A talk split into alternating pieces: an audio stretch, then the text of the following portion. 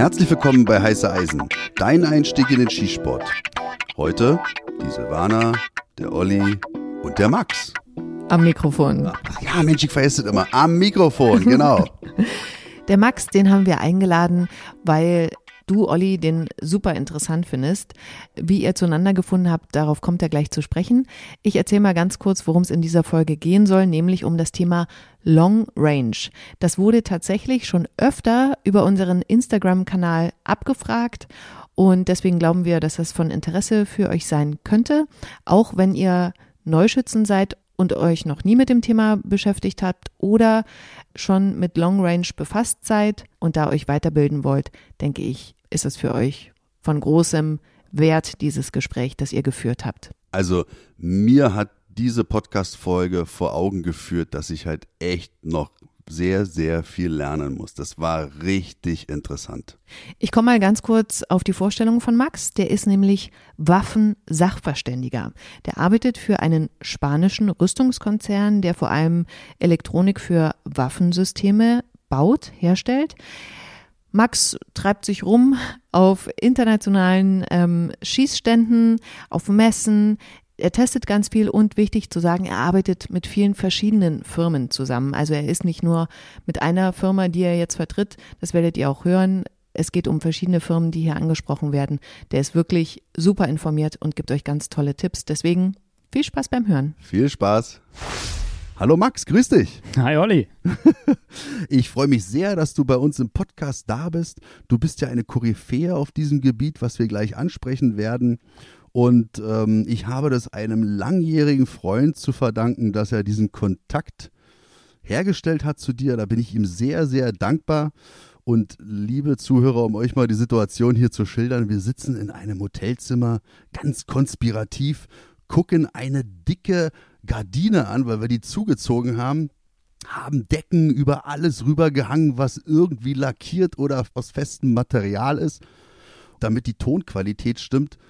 Und Max, mir war das so unangenehm gerade. Ihr müsst euch vorstellen, man lernt einen Menschen kennen. Wir sitzen zusammen, quatschen über Gott und die Welt. Wir essen eine Pizza zusammen. Und auf der Pizza war echt ein bisschen zu viel Öl. Kennt ihr den Film Dumm und Dümmer, wo er dann dieses Date hatte und dann auf einmal und mir drückt der Magen und oh Gott, wo ist die Toilette? Und so war es auch gerade. Ich muss mich nochmal entschuldigen, Max. Das ist so peinlich gewesen. ich hoffe, du hast kein falsches Bild von mir. Nein, alles gut, Olli. Erstmal vielen Dank, dass ich bei, bei euch im schönen Podcast sein darf. Koryphäe ist natürlich sehr, sehr viel gesagt, aber du weißt, ähm, ich schätze es. Danke dir. ähm, und mach dir keine Sorgen wegen dem Rest, das passt schon. alles klar, okay, schließen wir, schließen wir das Thema jetzt ab. Kommen wir zum Thema, was uns heute begleiten soll. Das Thema ist Long Range Shooting. Habe ich das richtig ausgedrückt oder können wir auch einen deutschen Begriff dafür wählen? Sag mal, wie würdest du das nennen? Ja, das Thema Long Range ist natürlich sehr breit definiert, aber ähm, auch hier in Deutschland und im deutschsprachigen Raum ist Long Range so durchgehend der ultimative Begriff dafür. Deshalb äh, können wir ruhig dabei bleiben. Okay, aber bevor wir zu diesem spezifischen Thema kommen, wollte ich dich mal gerne fragen, wie bist denn du überhaupt zum Schießen gekommen oder zum Schießsport? Bist du Schießsportler oder beschäftigst du dich mit der Thematik rein nur beruflich? Ja, also in erster Linie ist es natürlich bei mir beruflich, ähm, als, als Sachverständiger für Waffen, aber auch als Angestellter im Rüstungsbereich. Zum anderen ist es aber auch viel sportlich mit dabei, weil man muss das Ganze mit einem gewissen Enthusiasmus betreiben, dass man auch gut ist und auch mit den Teilen mithalten kann und mit der Thematik mit Fuß halten kann. Okay, Fuß halten oder mithalten. Du musst also Schießfertigkeiten mitbringen ich hoffe, dass wir mal gemeinsam irgendwann mal auf die Bahn gehen werden und ich mal dir dann zeigen kann, was ich so kann und dann mal unter deinen kritischen Augen mich beweisen kann. Kriegen wir das mal hin irgendwann? Ja, auf jeden Fall. Das werfe ich aber gleich zurück. Das kriegen wir beidseitig hin. oh, oh, oh, jetzt geht's ab, ey, geil. Ich freue mich sehr darauf. Äh, was soll ich denn dann an Ausrüstung mitbringen? Weil das wäre nämlich jetzt meine Frage. Sagen wir mal, ich bin Einsteiger und habe mich mit diesem Thema Long Range noch gar nicht beschäftigt. Wir haben jetzt ein Date, unser zweites Date auf der Schießbahn. Und wenn ich mich jetzt dem Thema Long Range widmen möchte, was schlägst du mir vor, mit was sollte ich anfangen? Ja, das hängt von vielen Faktoren ab. Aber generell ähm, bin ich ein Freund davon, dass man den Einstieg so einfach wie möglich gestaltet, weil ähm, wir Menschen sind Gewöhnheitstiere und wenn man dann natürlich gleich anfängt mit 50 oder 375 äh, Super Magnum Kaliber zu schießen, dann hat man meist nicht so viel Spaß dabei. Deshalb ist als Anfang ein einfaches 308 oder 65 Creedmoor Gewehr ein guter, guter Start, mit dem man äh, mit wenig Rückschlag, mit wenig Rückstoß, mit wenig Geräuschpegel gut anfangen kann, sich an den Bereich zu gewöhnen. Man hat auch mit den Kalibern keinerlei Probleme, in normalen Schützenvereinen in den äh, Energie- oder Schulbegrenzungen zu arbeiten, sodass man in den meisten Vereinen, die eine 100-Meter-Bahn haben, auch schön trainieren kann. Und dann gehört nicht viel dazu. Ein einfaches Gewehr, ein Sandsack hinten, ein Zweibein vorne, eine gute Optik und äh, man kann auf jeden Fall schon mal loslegen. Das heißt also, wenn du von 100 Meter sprichst, da hätte ich jetzt schon fast gedacht, dass du so verächtlich sagst, so 100 Meter, die laufe ich in 11 Sekunden, aber da gehe ich doch nicht schießen. du findest das auch, das ist eine Distanz, wo man anfangen sollte? Ja, also es, es, spielt im Endeffekt keine Rolle, ob es jetzt 100 Meter sind mit einem Präzisionsgewehr oder ob man mit einem Halbautomat schießt oder selbst mit einer Kurzwaffe. Das Wichtigste ist Training. Und äh, Training kann man trocken daheim machen, natürlich ohne Munition. Man kann es aber, man kann aber selbst für Long Range und das ist ganz, ganz wichtig, so die Grundpräzision schon mal arbeiten auf einer 100 Meter Bahn. Das kann auch eine 300 Meter Bahn sein, aber wichtig, dass man sich mit dem Material vertraut macht, dass man das Gewehr als das sieht, was es ist, ein Werkzeug und dass man den eigenen Körper wirklich darauf abstimmt. Und ich muss es nochmal sagen, das Wichtigste ist Training. Und das Long-Range-Schießen ist was, was wirklich relativ spät erst dazukommt, wenn man die Waffenhaptik und den Umgang mit der Waffe so weit drauf hat, dass man sagen kann, okay, ich bin ein eingespieltes Team, das Ganze läuft aus dem FF und dann macht es auch Sinn, loszulegen und zu sagen, ich gehe auf die weiten Distanzen. Gut, jetzt hast du die 100 Meter bewältigt. Du kannst dich dann, wie du gerade sagtest, dann vielleicht auch weiteren Distanzen widmen und dann wird die Sache bestimmt interessanter. Oder bleibt es dann dabei? Oder gibt es dann noch andere Sachen, die dann dazukommen, wo du dann halt dann auch, denke mal, der Wind wird dann auch eine Rolle spielen. Ne? Ja, auf jeden Fall. Also das, das kommt immer ein bisschen darauf an, wie derjenige, der Schütze auch geistig eingestellt ist, ja, was sein Ziel ist. Es gibt Menschen, die sind froh, ein Leben lang im Luftgewehrstand auf 10 Meter Löcher zu stanzen und nach Möglichkeit nur ein Loch am Schluss zu haben. Andere ähm, übertragen das auf 100 Meter und Mitteldistanzen ich persönlich, ich, ich bin ein Riesenfreund von der äußeren Ballistik im Bereich dessen, dass man sagt, man hat Windeinwirkungen mit dabei. Man hat natürlich auch den, den Projektilabfall auf Distanz und, und, und viele Faktoren, die einfach mit reingehen. Das ist das, was für mich das Long-Range-Schießen auszeichnet und besonders interessant macht. Zugleich ist es aber auch ein sehr, sehr großer ja, Schlacht an Material, das damit reinfließt. Umso mehr man auf äh, Distanz auch zuverlässig treffen will nicht nur umso mehr Wissen und umso mehr Training ist, ist, ist Voraussetzung, sondern auch umso besseres Equipment.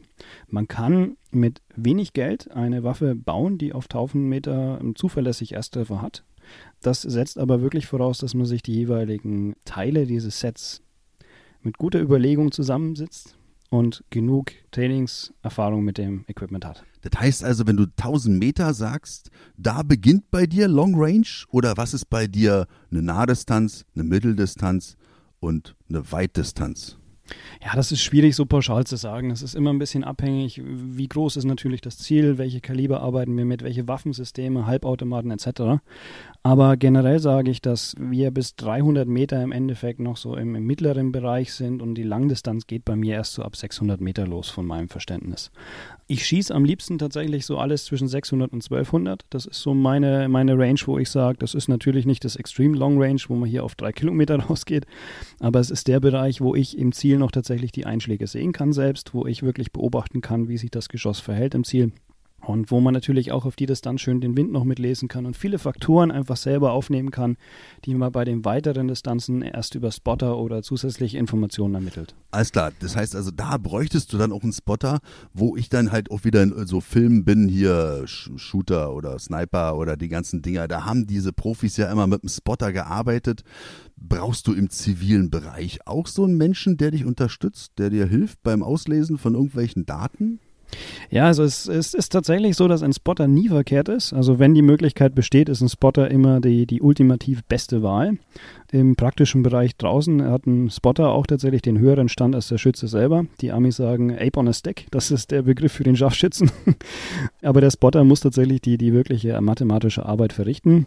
Das hat aber nichts mit dem sportlichen Schießen jetzt per se zu tun, weil hier geht es ja wirklich darum, einfach Wissen zu sammeln, Spaß zu haben und einfach sich auch an das Ganze heranzuarbeiten. Umso mehr man selber mit erarbeitet, umso besser versteht man es auch und vor allem umso schneller kann man es in der Realität aus, aus den FF, also aus dem Muskelgedächtnis des Hirnes auch anwenden. Aber dennoch, wie gesagt, wenn man die Möglichkeit, einen Spotter zu haben, ist das wirklich schon ab, ab 500, 600 Metern super Hilfe. Und generell ist Teamarbeit bei Long Range etwas, das äh, sehr wichtig ist, weil man sich untereinander austauschen kann und auch ähm, teils Fehler oder Verbesserungsvorschläge im Ablauf miteinander einfach kommunizieren kann. Ja, cool, aber trotzdem, natürlich interessiert uns brennend auch mal der Blick über den Tellerrand und der beinhaltet natürlich auch den militärischen Bereich. Du bist bestimmt jetzt nicht gewillt, so weit über den Tellerrand blicken uns zu lassen, aber kannst du vielleicht mal anklingen lassen, ob militärisches Arbeiten und ziviles Arbeiten sich in irgendeiner Art und Weise, das heißt also Sportschießen, leitet sich aus dem militärischen ab auch vielleicht auf die Ausrüstung oder die Kaliberarten? Gibt es da Parallelen oder ist das was gänzlich anderes? Also es gibt viele Parallelen dazu. Ähm, viele der Reservistenverbände zum Beispiel, auf denen man bei Bundeswehranlagen oftmals 250, 300 Meter schießen kann, die haben militärische Kaliber als Voraussetzung, dass man da überhaupt schießen darf. Auf den Bundeswehrstandorten in Deutschland zum Beispiel äh, gilt das gleiche Prinzip, dass man einfach nur Kaliber schießen darf, die dort freigegeben sind und meist unter militärischer Verwendung liegen. Was Ausrüstung betrifft, sieht man es im sportlichen Bereich oft, dass die Sportschützen versuchen, militärischen äh, Waffensystemen nachzuahmen. Das ist die Optik, das ist die Waffe, das ist teilweise aber auch die Ausrüstung bis hin zur ja, Kleidung. Ja, äh, ich, ich, kommentiere das mal nicht weiter, aber ja. G.I. Joe. Äh, genau, richtig. ähm, gut. Und das ist, eine, ist tendenziell gar nicht mal so schlecht, weil ähm, es gibt viele Entscheidungen, die die Beschaffer getroffen haben, die tatsächlich auch mit, mit Hirn und guten Willen getan wurden. Es gibt aber auch das ein oder andere Ausrüstungsteil, wo man vielleicht besser nicht haben sollte. Dementsprechend ähm, ist es eigentlich besser, wenn man sich selber da versucht, ein Bild zu machen, genug Informationen sammelt und dann seine eigene Entscheidung trifft, anstatt einfach nur irgendwas als Klon nachzubauen. Oh Gott, da gehe ich auch wieder zu 100 Prozent mit. Ich finde ja die Leute so, so äh, sympathisch, die halt ganz minimalistisch an den Start gehen. So ein Vereinskamerad oder ein Sportskamerad, der im Skianzug ankam und darüber halt sein Koppel geschnallt hatte. Ich fand das so cool. Weißt du, er hat sich überhaupt keine Platte gemacht, was die anderen denken. Hauptsache seine Ergebnisse sprachen für sich. Finde ich richtig sympathisch sowas bei diesem Long-Range-Schießen. Das heißt also, sagen wir mal, nehmen wir jetzt mal einen Kilometer. Also ich mit meinen Augen kann jetzt einen Kilometer nicht weit gucken. Das heißt also, ich brauche ein Glas, da kommen wir gleich nochmal drauf zu sprechen. Also eine, ein Glas mit Vergrößerung, eine Optik. Aber kann ich die Ziele mit dem bloßen Auge auf diese Entfernung erkennen überhaupt? Oder brauche ich dann immer so ein Fernglas, wo ich mir das Ding erstmal angucke? Und wie sieht überhaupt so ein Ziel aus? Sind das, das eine Pappscheibe oder auf was schießt man da eigentlich?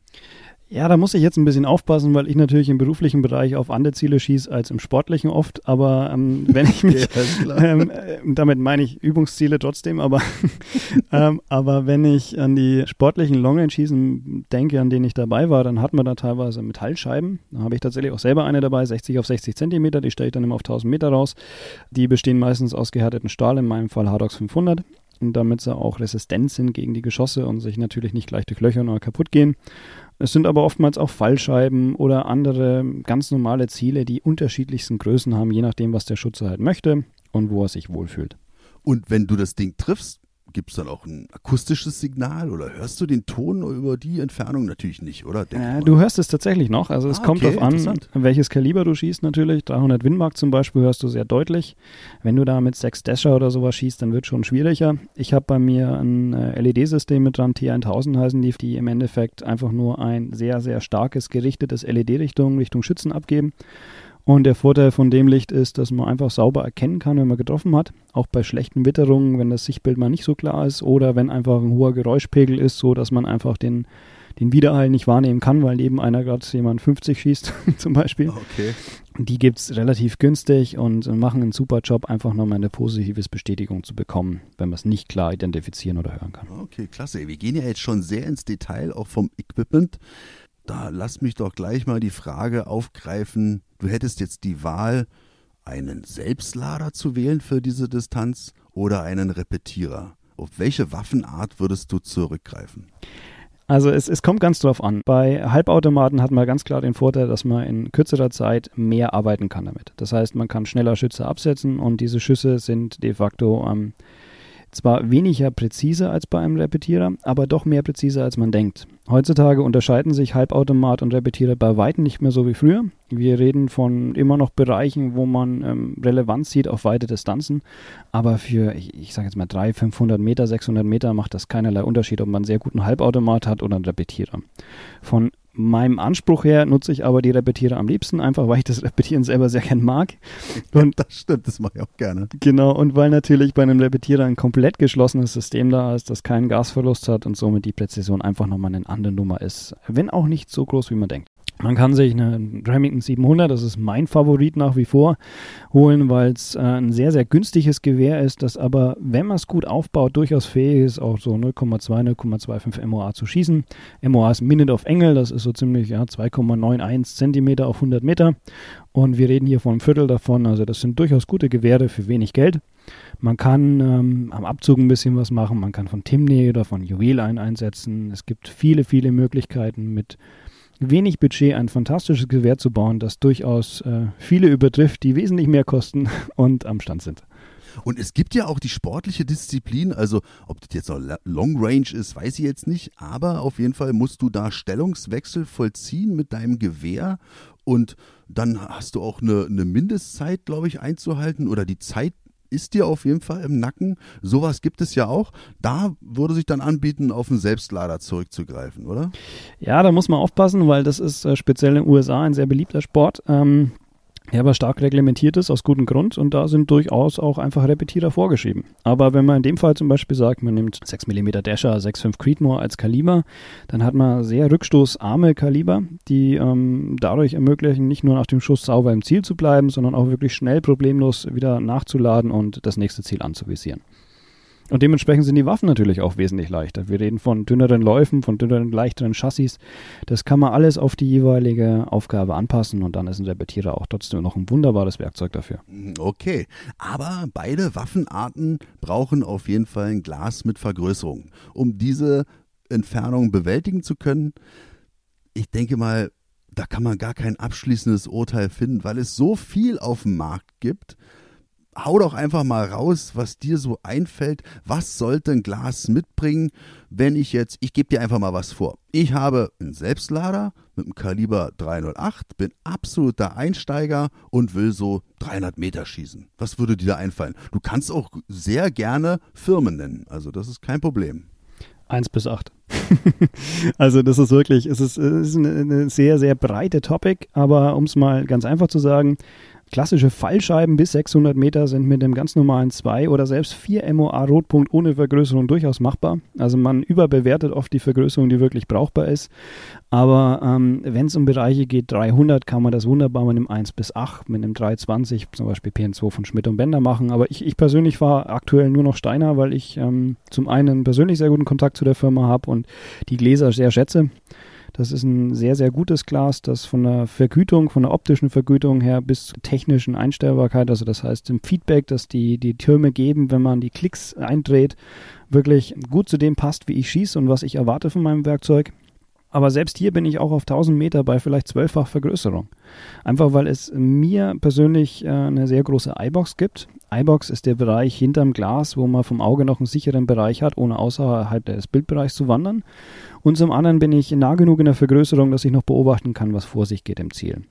Das ist allerdings immer witterungsabhängig und auch ein bisschen vom Sonnenlichtstand und so weiter. Also das sind so Sachen, das ist ganz schwierig, Pauschalen rauszuschmeißen, weil ähm, beispielsweise auf einem einfarbigen Sandhintergrund eine schwarze Scheibe natürlich viel einfacher zu erkennen ist und auch Fehlschüsse viel einfacher zu deuten sind als im, sage ich mal, im verstrickten ähm, Moos- oder Grasdschungel, den wir oft hier auf unseren Truppenübungsplätzen haben, wo man wirklich nichts erkennen kann. Okay, aber zusammenfassend kann man schon sagen, ich denke mal, ein Glas was höherpreisig ist, ist jetzt schon besser als ein sehr kostengünstiges Glas. Ja, wenn du sagst halt, die Vergütung muss da sein, die ist wichtiger als die Vergrößerung, wenn ich das richtig wiedergegeben habe, dann denke ich mal, komme ich mit einem Glas, was so 300 Euro kostet, komme ich damit trotzdem zum Erfolg? Zum Ziel? Ja, man, man äh, kann tatsächlich mit sehr wenig äh, Investition auch sehr gut schießen. Das heißt nicht unbedingt, dass wenn man eine teure Ausrüstung hat, dass man gut schießt, klar. Das heißt aber zum anderen auch nicht, dass es immer notwendig ist. Was viele einfach äh, vielleicht nicht ganz richtig angehen, ist die Vergrößerung. Ähm, man muss sich vorstellen, umso mehr Vergrößerung ein Glas hat, umso mehr vergrößert es auch die kleinen Defekte im Glasmaterial selber, sowie als auch die Beschichtung auf der Optik. Also kurzum, ein Verglas mit einer Siebenfachvergrößerung hat in der maximalen Vergrößerung zwar einen tollen Vergrößerungswinkel, aber gleichzeitig eine niedrigere Auflösung als ein Glas, das zum Beispiel nur eine Drei- oder Vierfachvergrößerung hat. Wir reden hier von Nuancen, die man wirklich nur im 1 zu 1 Nebenvergleich erkennen kann, die im realen Schießen auch wirklich keinen Unterschied machen. Aber technisch gesehen, umso mehr Performance auf der Verpackung steht, muss man einfach verstehen, das hat auch Abstriche in anderen Stellen. Und ähm, es gibt Firmen wie zum Beispiel Vortex, die ähm, viele ja im, im Fernostbereich bauen und äh, das teilweise auch ein bisschen verschieden ist als günstiges Glas, aber die bauen extrem günstige Gläser mit einer guten Performance. Bauen aber auch gute High-End-Gläser, wie zum Beispiel die Razer-Serie, die ähm, richtig Geld kostet, wie Steiner oder Schmidt und Bender auch. Und die können wirklich was. Also das ist auch was, wo man sagt, okay, man spart ein bisschen Geld, man gibt eben ein bisschen weniger aus. Wir reden vielleicht von 600, 800. Keine Ahnung, wie aktuell die Preise sind. Ähm, hat dafür aber auch ein super Glas, wo man ganz vorne mitspielen kann, obwohl es kein High-End-Glas ist. Ja, cool, weil genau so ein Glas hier auch in der Vergrößerung, die du nanntest, 1 bis 8 und dann so ein Vortex-Glas, das habe ich auch drauf. Ich habe es aber auf einer 223-Büchse drauf. Mhm. Ist das äh, auch in Ordnung? Ja, das machen viele. Das ist, äh, viele haben zum Beispiel das EOTech auch mit dem Dreier Magnifier, das eine tolle Kombination ist. Andere nehmen dafür inzwischen Shotdot-Varianten mit 1 bis 8. Das ist auch die, die Ursprungsidee war ja 556 223 dafür. Ja, mhm. genau. Und da, da muss ich dich jetzt kurz unterbrechen. Es tut mir leid, dass ich dir da ins Wort falle, weil das ist ein Thema, was so viele Hörer von uns beschäftigt. Diese Geschichte, Röhrensystem, was du gerade sagtest, 1 bis 8 Vergrößerung oder dieses EOTech halt mit Magnifier, das gibt es ja auch schon bis zu einer fünffachen Vergrößerung, oder? Mhm, genau, ja. Ja, es gibt viele, viele Alternativvarianten. Aimpoint gibt es mit Magnifier etc. Ähm, man muss aber ganz klar sagen, ähm, ich persönlich fahre Aimpoint. Ich fahre noch die alten T1, T2. Ähm, die Dinger äh, waren überall und die funktionieren wie ein Uhrwerk, obwohl sie nicht mehr so ausschauen. ähm, aber es, sie laufen einfach. Allerdings gibt es äh, technisch gesehen vom EOTech einen gigantischen Vorteil, es sind Holographen. Das heißt, wenn ich dann einen Magnifier dahinter setze, dann habe ich zwar die Vergrößerung des Magnifiers, aber das Absehen selbst wird nicht vergrößert. Wenn ich zum Garnen bei einem klassischen Rotpunkt im Endeffekt einen Magnifier dahinter setze und ich habe einen 2 MOA-Punkt, dann ist der bei einem 3 Magnifier danach 6 MOA. Also das macht ein EOTAG nicht, weil es ein, ein Holograph ist und kein Projektionsabsehen. Also es ist für jemand, der, der Präzision schießen will, ist ein EOTAG mit einem Magnifier eine bessere Kombination als ein Aimpoint. Und auch unter anderem, weil es einen breiteren Sichtbereich hat, also um Barrikaden rum, um Hindernisse rum, kann man einfach einfacher und schneller das, das Absehen wieder aufnehmen oder den, den Rotpunkt, das Fliegerzielkreuz, wenn man so möchte, vom EOTech als beim kleinen Aimpoint-Tunnel. Aber durch die Bankweg gibt es da ganz, ganz viele Möglichkeiten. ACOG bei den Amis zum Beispiel ist super beliebt gewesen, schon immer. Das Elkan als Prisma ist eine geniale Lösung, das eine unglaublich brillante Auflösung hat im Bild, weil es eben keine klassische Optik ist mit verschiedenen Glasern, die vor und sich herfahren, sondern weil es ein Prisma ist im Glas, das umgeschalten wird. Man geht also eine sehr, sehr geringe Glasdichte durch, wo man durchschaut und das sieht man. Okay, ich sitze gerade so da, ich so, Alter okay. Ich will ja, ich will ja auch immer hier was rausziehen. Und Leute, es ist gar nicht so einfach. Und ich sag's nochmal in Richtung Silvana. Sie verzeiht's mir immer, wenn ich manchmal dann gar nicht mehr so richtig mitkomme. Und jetzt habe ich so einen Fall hier, weil es sind ja Themen, die für mich total interessant sind. Und ich versuche hier aufzupassen, muss aber immer wieder auf das Skript von Silvana zurückgucken, dass ich nichts vergesse, sonst gibt's wieder Schelte. Nochmal, wir können jetzt mal aufgreifen. Ich habe eine 223-Büchse, 1 bis 8 und dann diese ganzen EOTech Aimpoint, das hast du gerade super aufgeführt. Ich würde jetzt aber nochmal vielleicht darauf eingehen, bevor wir nochmal auf die Long Range Geschichte gehen, dass wir halt ein bisschen weiter, noch über 1200 Meter gehen, was wir da nehmen könnten, beleuchten wir mal, das passt ganz gut, die Dunkelheit. Das heißt also, wir haben jetzt ein Lowlight-Szenario oder vielleicht auch einen Jäger in den frühen Morgenstunden auf dem Ansitz gelten für den dieselben Regeln? Nein, also bei Jägern ähm, geht es ganz klar um die Zielidentifikation. Das heißt, es geht also wirklich festzustürmen, ist das Tier, was ich jetzt im Endeffekt schießen möchte, auch das Tier, das ich aktuell schießen darf. Ich habe selber keinen Jagdschein, also ich muss hier wirklich nur von, von Hörensagen reden, aber soweit ich verstehe, ist es. ich habe zwar einen Jagdschein, aber ja, auch so einen habe ich auch, aber ich habe beide. okay. genau, also es, es, es gibt wohl Unterschiede zwischen männlichen und weiblichen Bildschirmen und man kann nicht alles zur gleichen Zeit schießen. Also kurzum, da ist es wichtig, dass er die Lichttransmission, also die Helligkeit, die letztendlich im Auge landet, da wirklich maximal ist. Es gibt äh, von Steinern Serien, beziehungsweise ähm, von vielen Herstellern gibt es Gläser, die, die ähm, einfach darauf den meisten Wert legen. Und das steht auch wieder meist in Verbindung mit dem geringeren Zoom-Faktor, einfach damit die Lichttransmission höher ist. Super interessant, ey. Das ist ja wirklich eine Wissenschaft für sich. Jetzt mal, wir sind ja noch nicht mal am Ende. Wir haben die Kaliberarten. Wir haben die Gläser. Wir haben die Ausrüstung, die drumherum ist. Wir haben die Waffen kurz beleuchtet. Und jetzt lass uns mal die Läufe nochmal angucken. Die Lauflänge. Ist die entscheidend bei solchen Distanzen? Ja, die ist sehr, sehr, sehr entscheidend. Und zwar die Zeit, die ein Geschoss im Lauf verbringen kann, ist die Zeit, in der es beschleunigt wird. Das ist logisch, zum einen. Zum anderen ist es aber auch kaliberabhängig. Ähm, soll heißen, es gibt einen Brennschluss bei jedem ähm, Kaliber. Und dieser Brennschluss ist immer abhängig von dem jeweiligen Pulver, das verwendet wird und tatsächlich auch von der Außentemperatur, weil Pulver unterliegen einer gewissen Temperaturstabilität und verhalten sich anders in verschiedenen Temperaturbereichen. Man könnte zum Beispiel eine Patrone haben, 6,5 Creedmoor zum Beispiel, legt die in einen 30 Zoll Lauf rein. Dann ist man schneller als in einem 24 Zoll Lauf, aber man hat oftmals schon den Fakt, dass nach 24 Zoll bei vielen Patronen schon mal der Brennschluss erfolgt. Warum ist es wichtig, dass der Brennschluss nach dem ähm, Projektilaustritt aus dem Lauf passiert? Das hängt einfach damit zusammen, dass das Wichtigste bei Long Range ist die Wiederholbarkeit. Und wenn wir konsequent sagen, dass wir den Brennschluss nach dem Verlassen des Projektils vom Lauf haben, dann können wir wesentlich einfacher zuverlässig gleiche Geschwindigkeitsdaten an dem Projektil haben, als wenn wir sagen, gut, es passiert halt im Lauf, aber da mal weniger, mal mehr. Es ist einfach eine Variable, die wir dadurch begrenzen können. Spielt da der Drall dann auch eine Rolle? Also ich habe mal gelernt, dass das Geschossgewicht hat oder muss im Einklang irgendwie stehen zu dem Drall der in den Läufen halt dann aufgebaut wird? Richtig, also der Drall ist elementar. Die meisten jagdlichen Gewehre zum Beispiel ähm, haben einen anderen Drall als sportliche Gewehre. Oftmals haben sportlich schwerere, damit sie deutlich schwerere Geschosse fahren können. Es gibt hier intern bei den Herstellern auch von den Munitionsfabriken und ich hatte das Vergnügen in Hornady bei Nebraska und in Lapua in Finnland schon dabei zu sein und mir alles anzuschauen und mit ihnen öfters zu diskutieren und sich auszutauschen gibt es ganz, ganz große Unterschiede an der Herangehensweise. Viele, ähm, beispielsweise jetzt 6.5 wieder, gehen gerne auf 147 Grain äh, Gewichtklassen oder 150 Grain Gewichtklassen.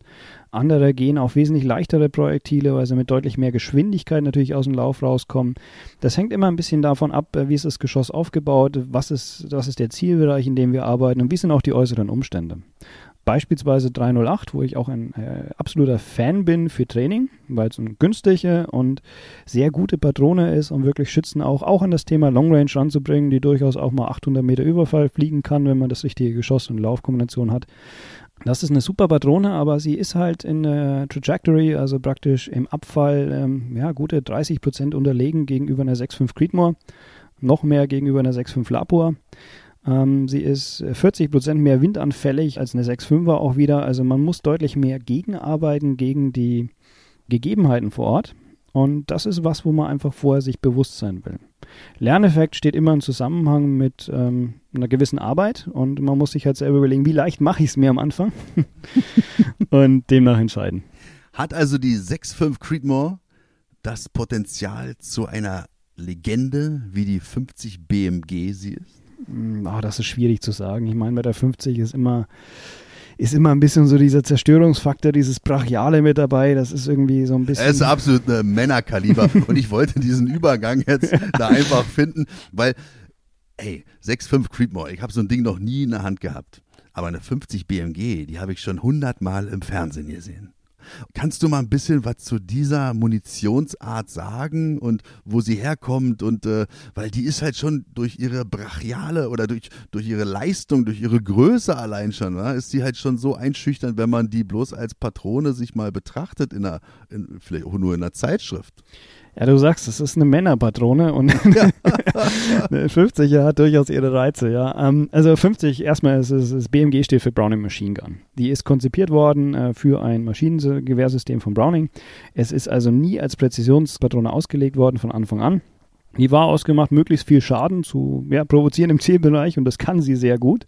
Es gibt die ja in diversen Varianten mit Stahlkern, mit äh, Brandsatz, mit Leuchtspur, klassisch, mit ganz normal FMJs. Also es gibt sie wirklich mit, mit vielen, vielen Bauformen.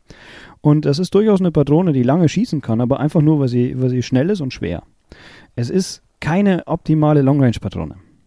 Ich meine, Barrett hat zum Beispiel äh, kleinere Varianten gebaut, inzwischen basieren auf den 50 Kaliber Patronen, die einfach einen geringeren Durchmesser haben, wo man sagt, man hat eine ähnlich starke Ladung dahinter oder ähnliche Menge an Ladung, aber einfach ein dünneres Geschoss, das einfach dessen ballistischer Koeffizient einfach deutlich besser ist als die schwere Murmel, die vorne in der 50er steckt. Und bei Long Range geht es ja gar nicht mal darum zu sagen, dass man viel Schaden am Ziel provoziert, sondern es geht einfach darum, dass man möglichst lange präzise schießen kann. Wie sollte so ein äh, Geschoss eigentlich aussehen von der Form her, dass sie halt weite Strecken und möglichst geradlinig auch zurücklegen kann. Gibt es da eine feste Formel für? Ja, es gibt tatsächlich verschiedene Formeln. Also es gibt ja erstmal die ballistischen Koeffizienten G1, G7, die entscheiden sich nach der Grundform. Dann gibt es von Brian Liss äh, über die, zum Beispiel über die Kestrel-Meter, also über ähm, Windmesser und ähm, ballistische Rechner noch Möglichkeiten, noch verschiedene andere Formeln anzuwenden. Aber vom Grund kann man sagen, ein Geschoss läuft vorne logischerweise spitz zu, klar, um möglichst ähm, aerodynamisch zu sein. Aber okay. das so ich mit einer 4 in Physik. Ja, nicht schlecht. Dann bist du trotzdem eine Note besser als ich. Ähm, Nein, aber es ist ähm, das, das, was viele unterschätzen, ist der Heckteil des Geschosses. Es gibt den Begriff BT, Boutel. Und das ist im Endeffekt einfach nur ein äh, Geschoss, das nach hinten nicht gerade verläuft, sondern ähm, einfach, ja, wie bei einem Bootskörper im Endeffekt beidseitig spitz zuläuft hin. Nicht ganz spitz, also bei weitem nicht so wie bei vorne, aber dieser hintere Teil, und das haben wir verschiedene Hersteller gesagt und Tests nachvollziehen können, es ist wirklich ganz, ganz, ganz wichtig. Und da muss man ganz klar sagen, ähm, da geht es dann wieder in die Details mit rein. Es gibt Dreispiegelgeschosse im militärischen Bereich, die wir jetzt natürlich sportlich nicht schießen dürfen, die ähm, einfach nochmal eine ganz andere Koeffizienten erreichen als ein Geschoss, das wir normal durch den Lauf durchhämmern, das ja auch durch logischerweise den Lauf selber Spuren erhält, die es dann auch ballistisch ein bisschen mit beeinträchtigen. Aber die Möglichkeiten dahin sind wirklich, sind wirklich nach oben offen. Ey, so mega interessant. Ich gucke dich gerade an, nicht nur weil du ein sehr attraktiver Mann bist, sondern weil es einfach so ein in, verdammt interessantes Thema ist und ich will mich gar nicht damit auseinandersetzen. Verdammt nochmal, ich habe keine Kohle. Das kostet alles bestimmt richtig Geld, oder? Ich, ich nehme jetzt einfach mal eine Frage vom Ende, ziehe ich jetzt mal nach vorne. Das ist ein teures Hobby, oder? Ja, Olli, deine, deine Komplimente mit Zug auf Attraktivität, vielen Dank. Aber wir sitzen gerade in meinem Schlafzimmer im Hotel.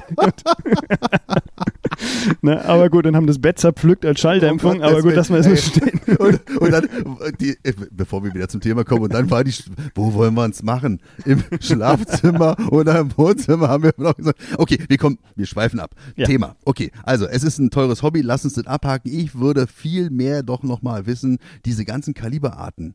Du warst ja schon in den USA also jetzt nicht so jetzt um, um, äh, am Strand in Florida irgendwie mhm. halbnackt, sondern du warst sicherlich auch mal beruflich dort. Was ja. schießen die denn da für Kaliber? Das gleiche, was dann hier auch so unterwegs ist? Ja, also die schießen querbeet. Da muss man wirklich unterscheiden, was es gibt. Es gibt die Extreme Long Range Schützen, die schießen 475, 375, 416, diverse Sonderkaliber, unter anderem auch die Kaliber, die man teilweise noch gar nicht in den Tabellen findet. Also das sind äh, viele dabei, die wirklich noch nicht mal gelistet sind, aber halt einfach experimentell schon laufen und die haben natürlich mehr Möglichkeiten als wir, damit zu arbeiten. Sind solche Kaliberarten auch bei uns in Deutschland zugelassen? Ich meine, das ist ja auch so eine Frage, wa? Ja, also wir haben eine ZIP-Zulassung hier und da haben wir zum Beispiel 375 JTAG und solche, die hier sehr beliebt sind, die sehr gut sind auch und die durchaus zugelassen sind. Probleme, die man damit einfach hat, sind aber ganz klar, dass wir ähm, viele Stände haben, die haben eine Beschränkung in den Kugelfängen, die sie vor Ort haben. Das sind meistens zum Beispiel 6000 Joule. Eine 338 Lapua oder Norma, die fahren so um die 5800 Joule. Also man muss ein bisschen schauen, wo liege ich bei meinem Gewehr in der Energiebereich drin und danach kann man es dann im Endeffekt entscheiden. In Wannsee, in einem Skistand äh, der DEFA in Berlin, da glaube ich gelesen zu haben 10.000 Joule. Könnte ich da noch mit der 50 BMG an Start gehen? Nee, 50er nicht, definitiv. Krass, das ist ja unfassbar, was für eine Leistung dahinter steckt oder was für eine Kraft. Apropos Kraft, hast du dieses Video von diesem äh, YouTube-Star aus den USA gesehen, der sich fast äh, nach Valhalla geschossen hat mit der 50er? Ja, also erstmal super, dass es ihm gut geht. Ähm, ja, ich, ich das wär, absolut. Ich, ich sehe ihn auch immer gerne. Ja, ich wäre, glaube ich, weg gewesen danach. Ähm, aber es Ja, es, es, ist schwierig zu beurteilen. Ich meine, ich, ich kenne den Mark selber, der das Ding gebaut hat, ähm, von den diversen Messebesuchen und der, der baut zwar nicht für militärische Anwendungen, aber auch für die zivile Anwendung allein aus Grund der rechtlichen Möglichkeiten in den USA sind die Dinger eigentlich schon durchgetestet. Die haben ein anderes Druckverfahren als wir, Sami gegenüber ZIP, aber trotzdem ist es so, dass das System, so außergewöhnlich es ist, mit dem Schraubverschluss unten eigentlich sicher sein sollte. Das war so ein Einzellader, wa? Ja, also ich, ich, ich fand es irgendwie ganz witzig, so als Gimmick, als Gewehr hätte ich es mir nie gekauft, was mir so blöd wäre, ständig da rumzuschrauben. Ich meine, das, das, ist keine Wasserflasche. Er hat ja auch so ein, so ein jungscher Kerl, glaube ich, erfunden, der halt auch immer so, so mit so Kartoffelkanonen angefangen hat. Der hatte, glaube ich, also hinten zuschrauben, vorne Gas rein, Kartoffel rausschießen und mhm. der fing, glaube ich, damit an und hat halt hier deinen Kollegen, der das Ding dann auf den Markt gebracht hat, auf die Idee gebracht und der hatte Patent übernommen. So sind meine Hintergrundinformationen. Ob das stimmt, keine Ahnung. Es ist schwierig, da jetzt wirklich ganz klar zu sagen, daran liegt es oder daran liegt es nicht. Ich meine, das ist der erste Vorfall mit dem Gewehr, das er hat. Er hat, wenn ich es richtig gelesen habe, 1430 verkauft bis jetzt. Das ist nicht wenig. In den USA ist die Munition bei weitem nicht so teuer wie hier. Wobei, das stimmt nicht. Aktuell ist es schweineteuer. Die haben keine mehr. Warum? Ja, die haben äh, im Zuge dieser ganzen politischen Geschichte mit Trump und Biden war es so, dass die einfach ähm, massive Hamsterkäufe gemacht haben. Die haben gekauft, was ging. Und Alle Bunker sind da voll, die privaten Bunker, ja? Ja, ja aber. Nein, die drehen immer ab, ey. Das ist unglaublich, oder? Das, das ist gigantisch. 50, 50er Packungen zum Beispiel 9 mm konntest du, wenn du Glück hast, mal für 5 Dollar finden. Jetzt zahlst du teilweise 50 Dollar für so eine Packung. Das ist so krass, ey. Also, naja, gut, okay. Dann bleiben wir mal hier lieber in Europa. Aber wenn in Europa das Long Range Schießen gar nicht möglich ist, muss man da den Sprung über den Teich dann machen oder geht hier auch irgendwo was? Es geht hier viel. Man kann in Polen schießen, man kann in Dänemark oben schießen, man kann in England auch schießen, auch wenn es nicht mehr so wirklich so EU-Teil ist. Aber es gibt ganz, ganz viele Möglichkeiten. Aber nochmal, das, das Wichtigste ist wirklich die Vorbereitung dahin. Es macht keinen Sinn zu sagen, dass man sich für viel, viel Geld ein schweineteures äh, Gewehr im hohen Kaliber äh, zusammenbaut, dass man wirklich nur zweimal geschossen hat, bevor man dann Long Range geht, weil dann hat man keinen Spaß dabei und es soll ja auch Spaß machen. Ey, Spaß ist ein gutes Stichwort. Macht dir denn auch noch was anderes Spaß, außer mit langen Waffen äh, rumzuschießen? Schießt du auch Kurzwaffe oder machst du auch IPSC ab und an mal mit? Ja, also ich habe tatsächlich IPSC-Lizenzen für Kurz- und Langwaffe. Okay, sehr ähm, ich äh, muss aber ganz ehrlich zu meiner Schande gestehen, dass ich einfach keine Zeit habe, das da intensiv zu machen. Also ich schieße sehr, sehr viel Kurzwaffe. Bei mir gehen, glaube ich, 20, 25.000 Schuss Kurzwaffe pro Jahr locker durch. Und äh, das ist aber alles dienstlich angebunden und hat einfach damit zu tun, dass, dass ich damit ja auch mein Geld verdiene. Und wenn man doch so viel schießt, dann ist es jetzt auch nicht mehr ganz der Anreiz, noch nebenbei privat zu schießen. Okay, das verstehe ich. Ähm, nee, verstehe ich nicht. Also klingt irgendwie total geil. Ich habe mich auch schon angeboten bei Max hier so, ey, such dir noch einen, ich bin auch, bin auch wirklich genügsam und mal deine Koffer tragen oder so. Also für 25.000 Schuss im, im Jahr oder im Monat? Was hast du gesagt? Im Jahr. Ach, im Jahr.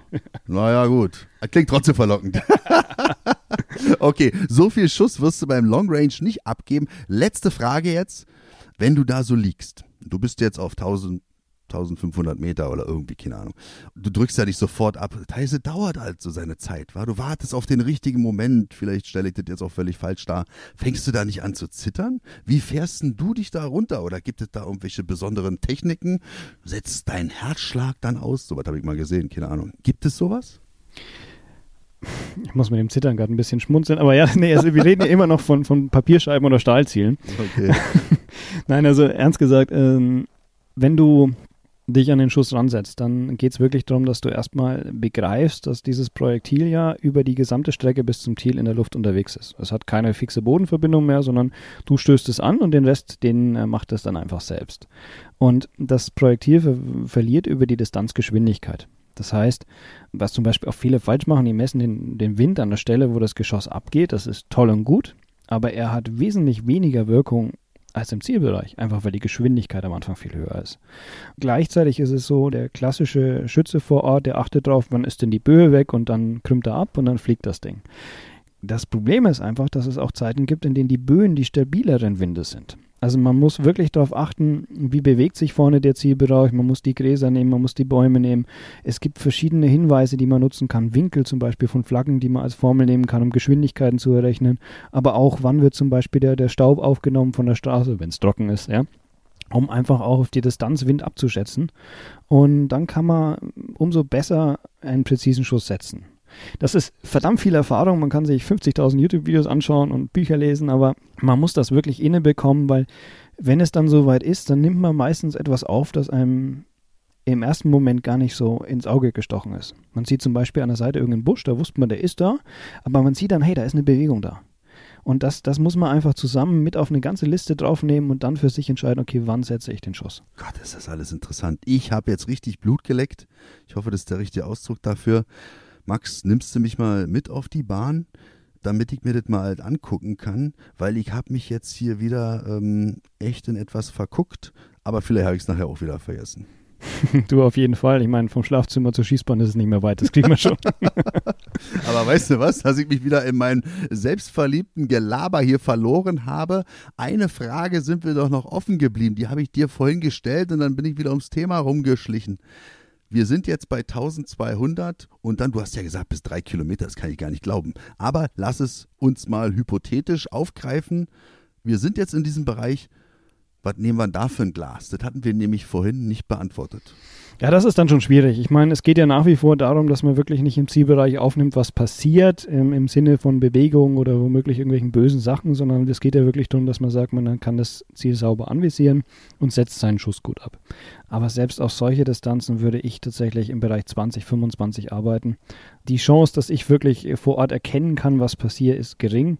Also das läuft dann meistens über Videobildübertragung und, und Spotter zudem, die allerdings auch dann meistens Monitorsysteme verwenden, weil auf drei Kilometer klar zu definieren, was ist passiert, ist echt schwierig. Aber es ist durchaus möglich, klar. Zieloptiken sind super wichtig. Aber was genauso wichtig ist, ist die Montage derer.